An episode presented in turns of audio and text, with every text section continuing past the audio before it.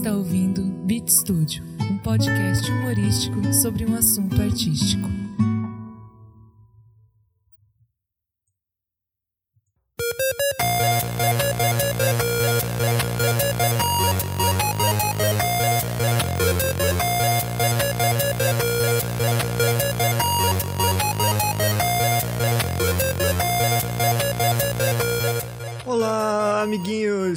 Aqui de volta, amiguinha, amiguinha, né? E amiguinhas e amiguinhos. Estamos aqui de volta novamente, mais uma vez de novo, para mais um Beat Studio Live, um programa feito ao vivo, diretamente para você que está ouvindo ele aí no podcast. Então, portanto, não é tão ao vivo assim. E hoje nós vamos falar de um jogo muito especial, de um álbum muito especial. Mas antes disso, vamos aqui para as nossas apresentações tradicionais. Aqui é o Juninho. Eu sou o host desse podcast, eu sou computeiro e eu sou casado e eu gosto de desenhar quadrados e eu gosto de falar babrinha. E eu gosto de game music e eu gosto de você. É isso aí. E hoje a gente está aqui, a gente, eu sempre eu tenho costume de falar a gente. É, porque eu tô sempre acompanhado pela Piche. Né, Piche? A Piche, é, infelizmente, não fala. Ela não tem é, essa coordenação motora, assim, para articular a mandíbula e mexer a língua e pronunciar sons. E tem a, a parte dos lábios também, que eu acho que ela não mexe. É, é um problema sério isso, mas eu acho que é inerente à raça. Eu não vou exigir tanto da Piche assim, porque né, ela já é fofa demais. Então basta vocês saberem que a Peach tá aqui, e quando eu falei a gente, é a Peach. E a Peach, na verdade, ela cuida do som aqui, ela cuida da conta do Twitter também. E você está ouvindo o B-Studio Live, um programa que é gravado com zero edição, portanto eu gaguejo, eu falo muito é, hum, ah, e eu preciso perder essa mania. E, portanto, eu vou colocar alguma palavra no lugar, vou falar portanto toda vez. Portanto, vamos falar aqui do Padrim. Temos uma, um, um, Como é que chama isso que fica no Padrim? Temos um, uma página no Padrim. Temos um conteúdo internetico telemático no Padrim, onde você pode acessar e contribuir com o B-Studio AMP. Temos algumas metas lá, mas é, a maioria das metas são inatingíveis, assim. Mas na verdade, o propósito principal do Padrim é a gente ter dinheiro para pagar o servidor onde ficam as músicas. Só isso, onde ficam as músicas e os podcasts, lá no SoundCloud. A gente tem que financiar o SoundCloud para o SoundCloud não fechar, porque os podcasts estão tudo lá e ele facilita muito a nossa vida. Então, se você quer ver como tá a nossa página, se você quer colaborar, pode ser com um real, pode ser com 100, da forma que você quiser. Tá lá www.padrim.com.br barra BeatStudioAmp. Lembrando que o Padrim você pode colaborar com reais e não necessariamente com dólares ou com trabalho escravo. É, como eu disse no começo, hoje a gente vai falar de um jogo muito especial. Eu preciso falar devagar. A gente vai falar de um jogo muito especial que foi uma sugestão do meu colega Matheus Six, do Another Castle. E de vez em quando ele me chama no Telegram e me deixa lá uma sugestão de jogo ou de trilha sonora.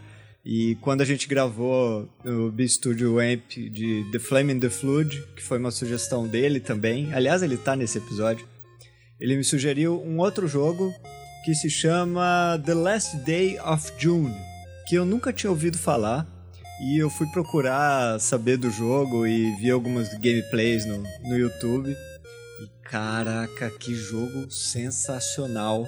E eu acho que antes da gente falar qualquer coisa, a gente tinha que ouvir a primeira música dessa trilha sonora que eu escolhi, que se chama Significant Other. E aí a gente volta falando sobre esse jogo e sobre o que ele é. Vamos lá.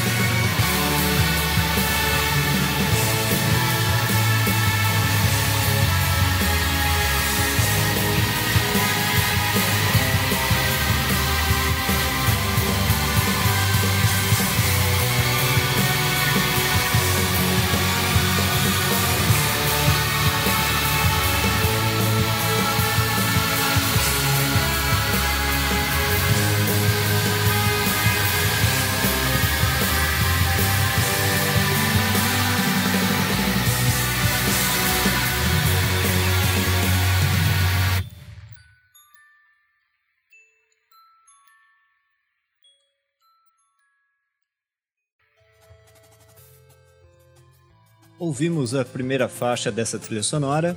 A faixa se chama Significant Other. É, falando um pouco sobre o jogo agora, primeiro contextualizando antes da gente falar do jogo propriamente. O The Last Day of June é um jogo da 505 Games, que é uma produtora independente. E eles estão produzindo esse jogo desde 2015, saiu agora em 2017. O jogo ele é feito para ser uma experiência cinematográfica mais intimista, assim. O, o propósito do, dos criadores do jogo foi fazer alguma coisa com que as pessoas, que mesmo as que não gostam de videogame, conseguissem se relacionar e se prender aos personagens e à história. Uh, a trilha sonora do jogo é de autoria de um cara que chama Steven Wilson e ele está muito presente no jogo porque a própria história do jogo ela é feita baseada em uma música desse Steven Wilson que se chama Drive Home que mais tarde depois foi animada pela por uma mulher que chama Jess Cope que ela, ela é famosa já no, no meio de Hollywood e um trabalho famoso dela, por exemplo, ela fez o, o filme Frankenweenie daquele do cachorro Frankenstein, que é uma animação stop motion. E a Jess Cope, ela é uma animadora stop motion. Foi interessante quando eu estava pesquisando sobre ela, porque ela contava que num dia bom de trabalho, é, ela e a equipe dela conseguem fazer um trecho de 12 segundos de animação. Tipo assim, 8, 10 horas de trabalho para conseguir 12 segundos de animação. Véi, e eu reclamando de uma hora, uma hora e meia para editar um podcast. A mulher passa o dia para fazer 12. Nossa, eu fiquei basbacado com isso. Mas, né, ela disse que gosta muito. Ela mesma se descreve como uma pessoa impaciente, mas quando ela tá trabalhando, ela se afunda no mundo de fantasia que ela tá criando, as palavras dela. E a, voltando ao jogo, uh, a arte do jogo é de um cara que chama. É um ilustrador espanhol que chama Rayo Miller. Rajo Miller, não sei pronunciar o nome dele. E ele tem uma arte muito. Uh, como é que eu vou falar? Eu, é, muito gótica, assim, muito obscura. Por exemplo, os personagens do jogo, do The Last Day of June, eles não têm olho, eles só têm a cavidade, assim, e não tem boca, sabe? Tem um nariz bem minimalista e todos são bastante exagerados, assim, a cabeça grande, o corpo estreitinho. E, e eu achei bem, assim, característico. Olhando, assim, a, as fotos do jogo, dá a impressão um pouco que é um jogo de terror. Mas quando você vê o jogo funcionando, ele é todo colorido e parece uma pintura, sabe? Tipo, é como se fosse uma pintura renascentista com bastante é, nuance de, de, de, cor, assim, de sombra. E tudo é muito tom pastel. Eu achei, achei muito legal a arte do jogo, sensacional. E vamos falar um pouco sobre a história do jogo. Mas antes vamos ouvir a próxima música que eu selecionei aqui, que a música chama The Raven That Refused to Sing, que é o nome de um álbum do Steven, do Steven Wilson, que é da onde essa música que deu origem ao jogo foi tirada, que é a música Drive Home. Então vamos ouvir aí The Raven That Refused to Sing.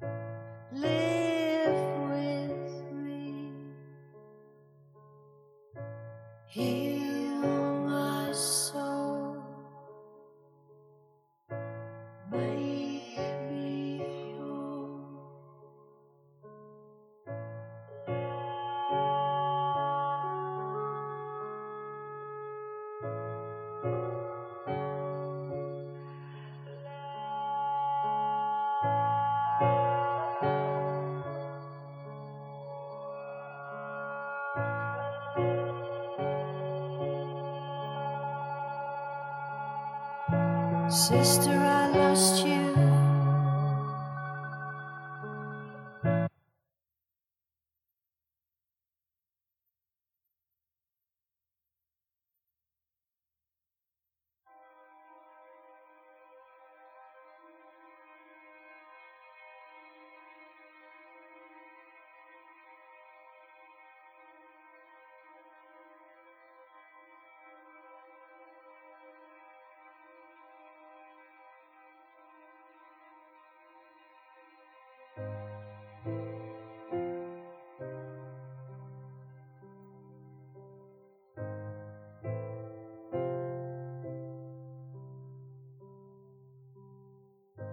Say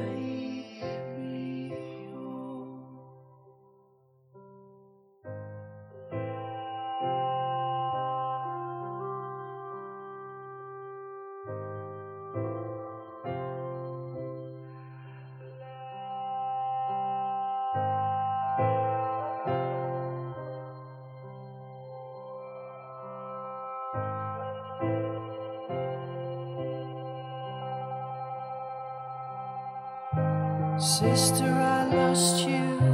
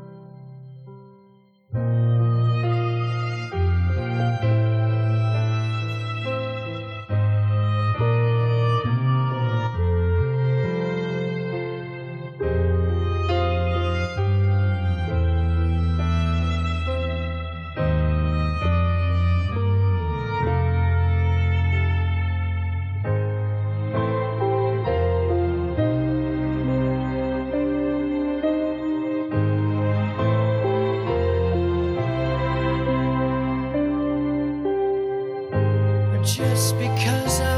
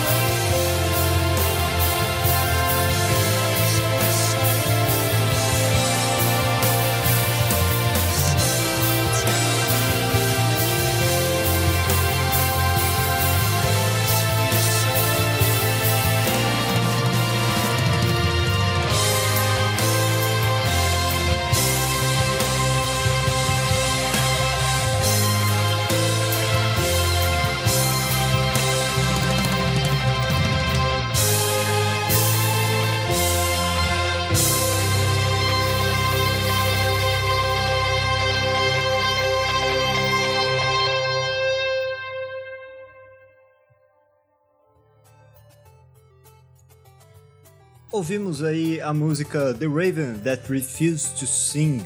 Esse podcast vai ficar um pouquinho maior do que eu pretendia, porque as músicas são absolutamente gigantescas. Essa, por exemplo, tem 7 minutos e 44, 42, sei lá, enorme. E, mas a gente vê que é uma música foda, né? Eu imagino essa música funcionando dentro do contexto do jogo. Aliás, falando do contexto do jogo, do jogo em si. Uh, ele é baseado, como eu disse, na história da música Drive Home, do Steven Wilson, que é, é a história de um cara que vai com a esposa é, viajar para um lugar preferido deles e acontece um acidente ou alguma coisa e a mulher morre e ele fica paralítico. E os próximos anos da vida do cara, até a, velhi, até a velhice, ele é muito amargurado e ele tá sempre, tipo, preso naquele momento, pensando, e ele sente muita falta dela. E aí, em algum, acontece alguma coisa, lembrando que eu não joguei o jogo, tá? Eu só vi ele pelo YouTube. Acontece alguma coisa que ele encontra um objeto que era da mulher dele e ele começa a relembrar momentos e coisas que aconteceram e através das pinturas que a mulher deixa ou deixou para ele ou pela casa, ele vai revivendo os momentos da vida dele e através disso ele tenta salvar ela no dia do acidente, que ela morreu. E o jogo ele passa por vários momentos da vida dos dois, assim, e, e, o jogo é muito emotivo, tem uma carga emocional muito grande. Pelo que eu vi no, no, no, gameplay, nos trailers, sabe? A própria arte e os personagens, apesar de eles não terem olho nem boca e, tipo, eles serem bem desenho animado mesmo, eles são muito expressivos, sabe? Principalmente pela carga emocional que a própria música co coloca, né? Deixa embutida ali no momento.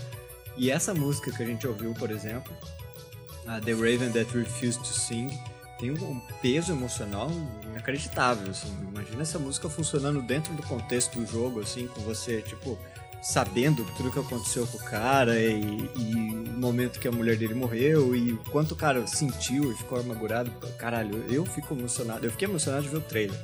Aliás, é, bom, vou deixar pro final. É, não vamos prolongar demais o podcast, então é, já vamos ouvir aqui a próxima música e quando voltar eu conto com os detalhes interessantes da produção desse jogo. Mas vamos lá então, a próxima música se chama Insurgentes.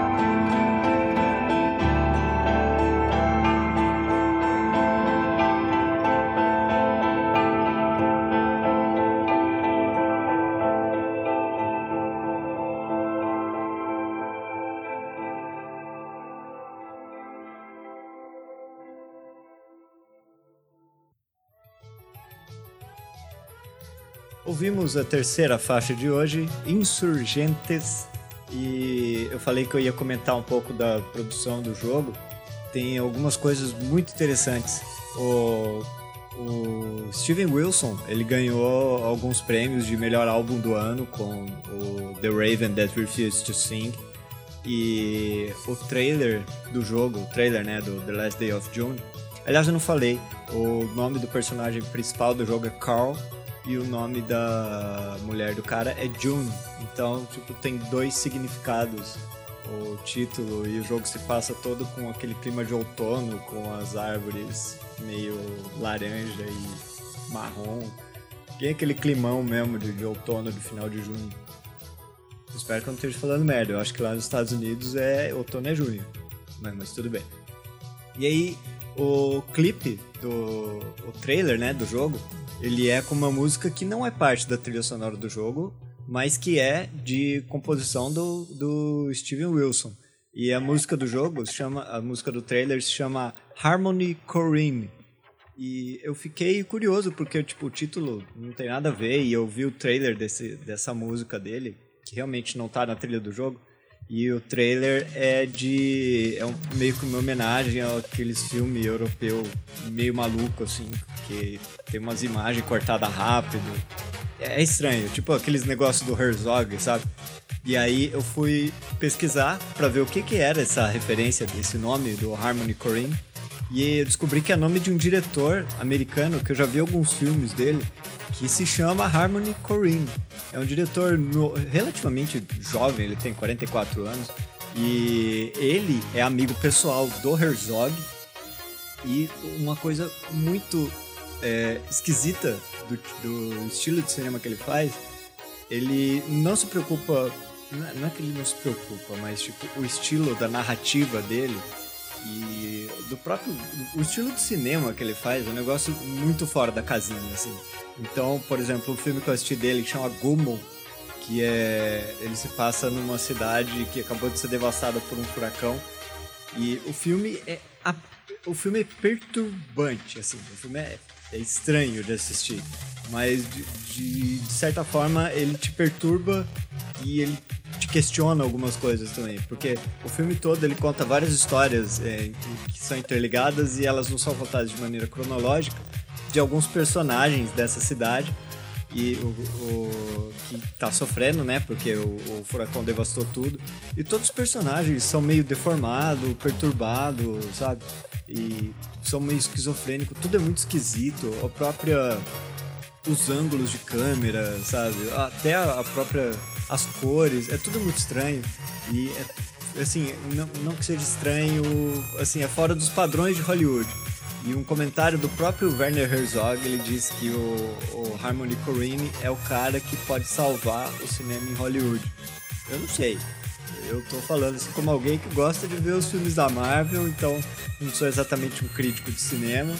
E apesar de eu ter assistido o Gomo e eu assisti um outro filme dele também, que eu esqueci o nome, que é quatro que tem o James Franco, eu esqueci o nome. Mas são quatro meninas que roubam um banco para tirar férias. E tem o James Franco, que o filme é, ele é mais dos padrões, mas ainda assim é bem estranho. É, eu, sei lá, não sei dizer se eu gostei, mas eu com certeza não detestei, mas eu acho que eu não assistiria de novo não, é meio estranho. E o Harmony Korine, ele tem uma coisa legal que ele dirigiu aquele clipe do Sonic Youth, que tem o Macaulay Culkin. Olha, que bizarro, né? É quase. Daqui, daqui a pouco ele tem algum tipo de relação com o Kevin Bacon.